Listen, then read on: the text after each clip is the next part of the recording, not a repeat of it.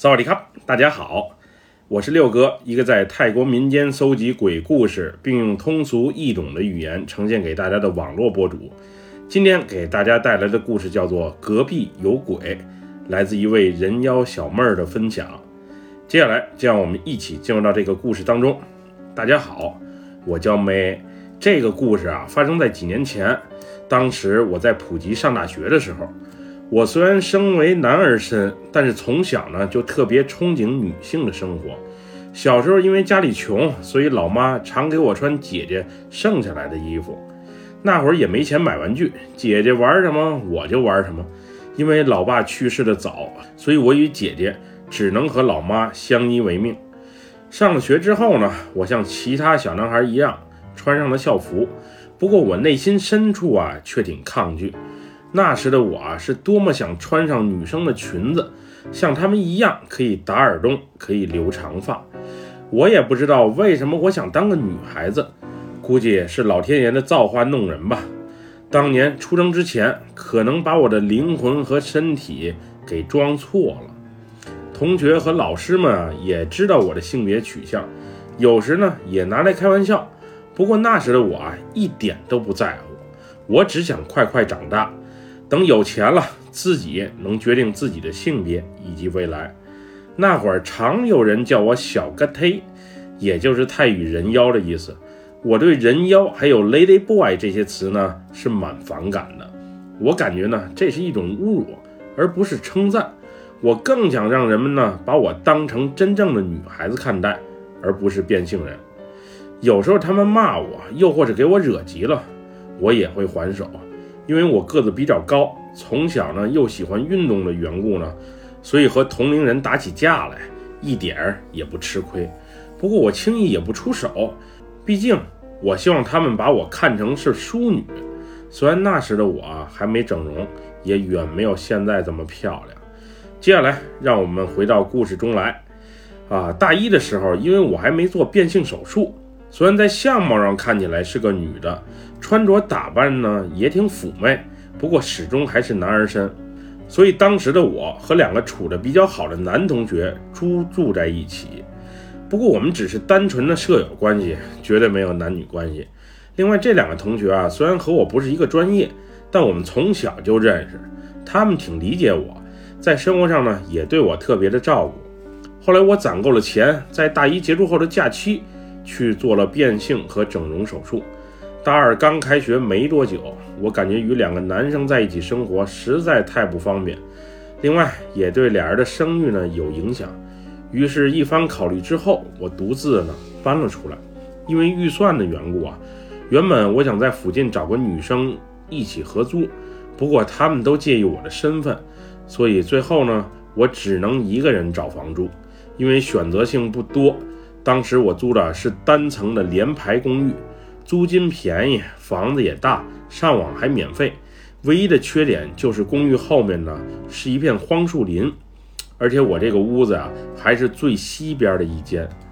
虽然环境一般，但是性价比还是很不错的。另外，当时的我呢也不是很漂亮，再加上我身材也大，即使遇到坏人又或者色鬼，我也有信心不被他们欺负。第一天搬到这里的时候呢，当时帮着搬家的朋友啊，还反复向我确认，我自己一个人住在这里有没有问题。我小时候的家呢，比这还荒凉还偏，所以我心里啊是一点都不怕的。这里唯一的缺点呢，就是实在太安静了。以前住的公寓楼下呢，就有家七十一便利店，而这儿呢，得走出巷子口才能看见一家小卖铺，而且还是时常不开门的那种。当时我朋友帮我搬完家之后呢，原本我还想请大家到公寓坐一坐，然后点些外卖，买些啤酒，大家一起聚聚。不过他们都以太累为借口婉拒了我。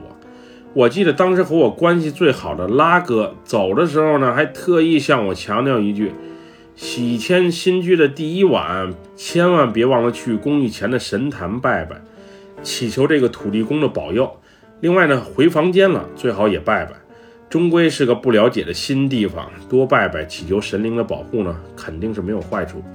那晚朋友走之后呢，我先是把家里啊简单的收拾了一番，因为行李也不多，所以很快就收拾完了。后来我感觉这屋子及周围的这个环境有些冷清，于是呢，随手打开了蓝牙音箱，播起了音乐，也就没放几首歌，我就听见隔壁呢，砰砰几声敲墙的声音传来。当时我以为是屋里的音乐声太大，吵到了隔壁的邻居，于是就赶紧把音箱的声量呢调小一些。后来我躺在床上，边玩着手机边听着音乐，也许是那天太累的缘故，我不知不觉的进入了梦乡，最后连澡都没洗。至于好朋友拉哥的拜佛建议，当时的我早已忘在了脑后，没太当回事儿。我那个床就紧挨着墙边，也就是靠着隔壁屋的这侧。半夜我睡得正香的时候。又被一阵刮墙声啊给吵醒了，咳咳的声响，好像有人在用指甲划着墙面，那声音听着可让人难受了。当时的我很是烦躁，不过第一晚住在这里，而且还是深夜里，我也不好意思用手砸墙给予警告，所以呢，只能先忍了。那时的我只是希望那听起来让人心里发毛的声音。能早点消停下来。后来不知道过了多久，我突然感觉有些凉，于是我睁开眼睛瞅了瞅。这时我发现原先关好的百叶窗怎么被打开了？我清楚的记着，睡觉之前我给关上了。正在我百思不得其解的时候，我突然看见一个满脸煞白的女人从窗外向屋里瞅着。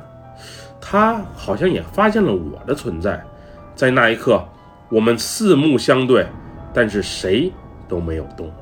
当时我记得那个女人的脸啊特别白，就和涂了好几层痱子粉的感觉一样。虽然窗外的光线很是昏暗，但是她那张脸却瞅着格外的清晰。当时的我就预感到自己啊可能是遇见什么脏东西了。那时我在悔恨自己。怎么睡前没拜一拜，也埋怨自己为什么不把佛牌带在身上。现在人家都找上门来了，我除了蒙头睡觉，把眼睛遮住，也确实没有什么更好的办法了。因为我的胆子啊一向很大，虽然遇到这种事儿呢还是第一次，不过我还是尝试让自己冷静下来。遇到事儿别怕事儿，想办法解决就好。就这样，我蒙着脑袋呀睡了一夜。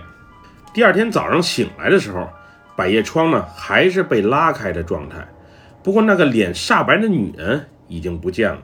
因为一早还得去上课，所以我也就没多想，赶紧穿着打扮一番之后呢，就拿着书包啊出了门。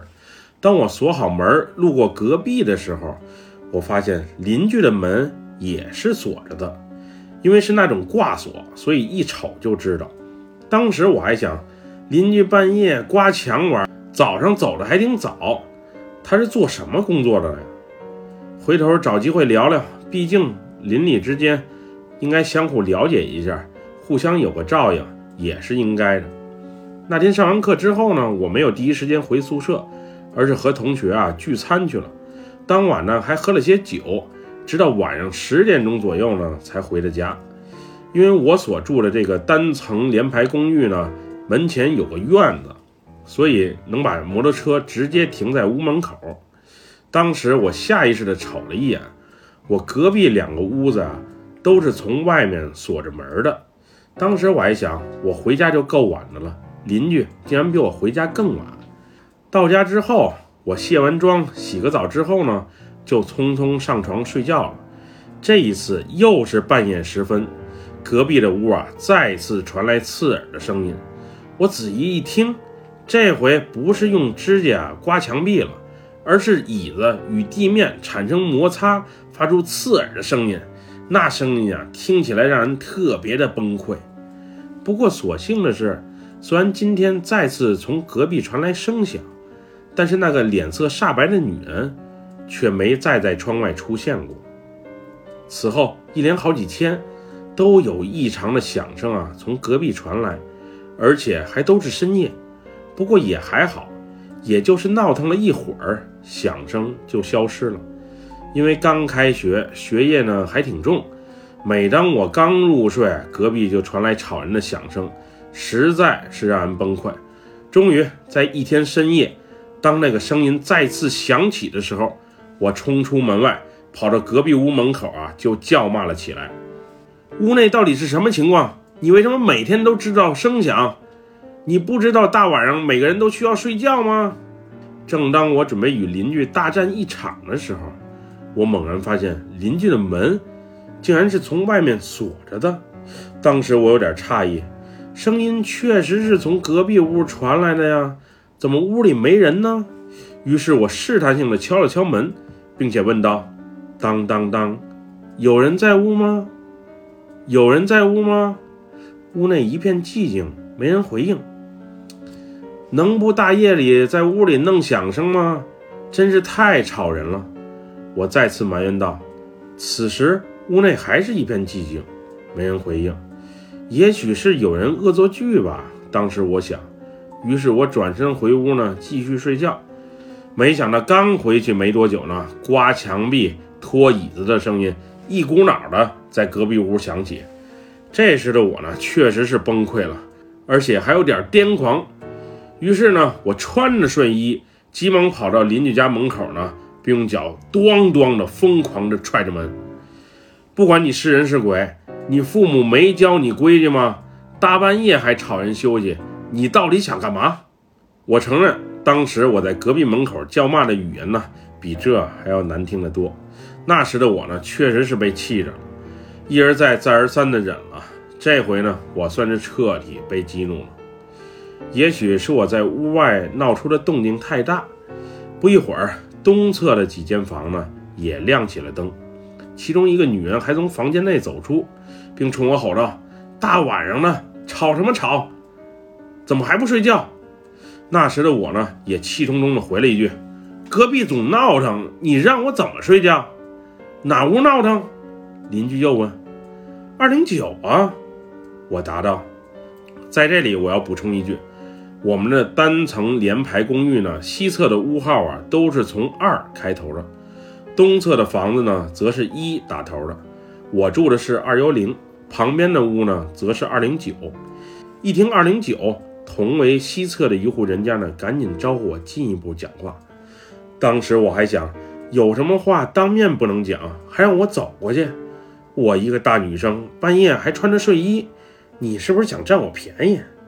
西侧人家的大叔看着我走过来后呢，小声的对我说：“二零九、二零八两个房间已经很久没人住了，你可能是被那个女鬼给捉弄了。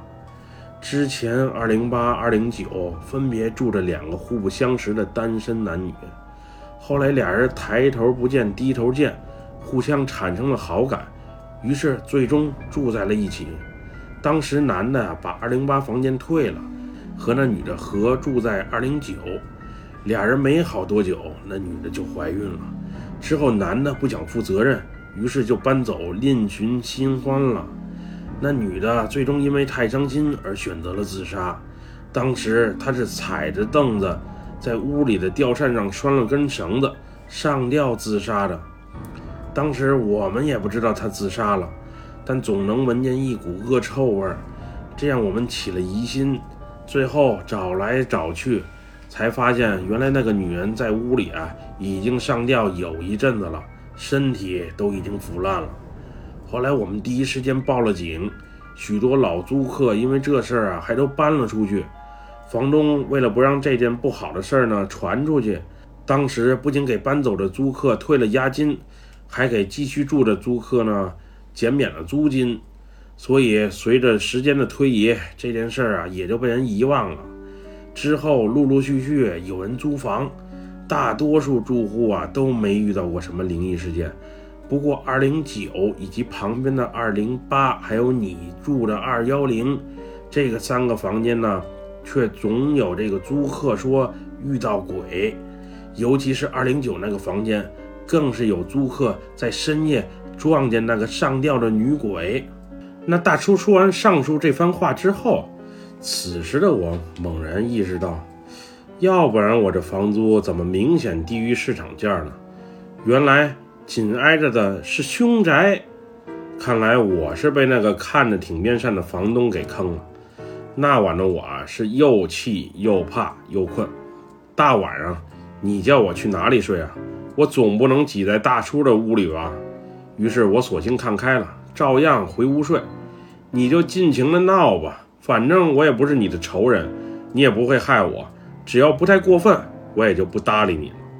那时在我的心里啊，也许是从小经历的事儿比较多的缘故，我感觉人远比鬼更可怕，更让人深不可测。鬼也就是时不时的露下脸，和你无冤无仇的话呢，最多也就是捉弄吓唬你一下。可是人就不一样了，即使再亲近的朋友，没准儿也有害你的心。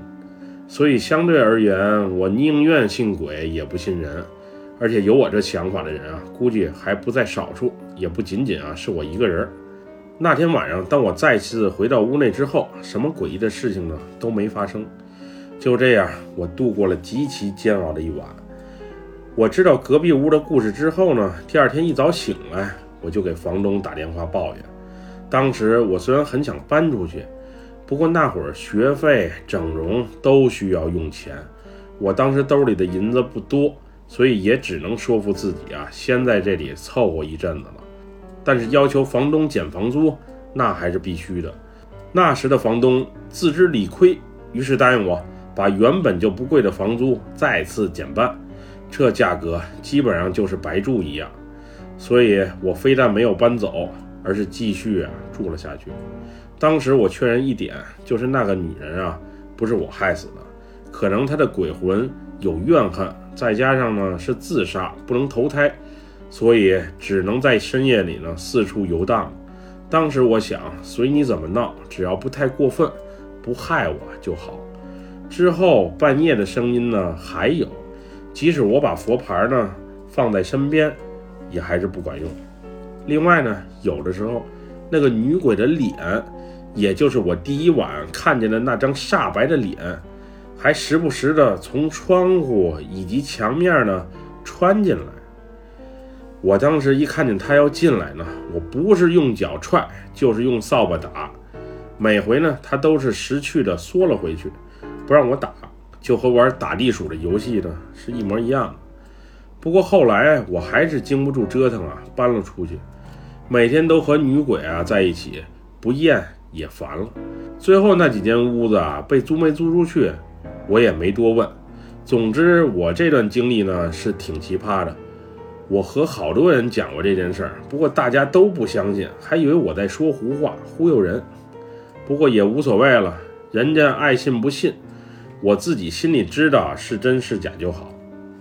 本期故事就分享到这里，喜欢六哥故事的人别忘了给六哥点赞和关注哟。咱们下期节目再见，么么哒，拜拜，萨瓦迪卡。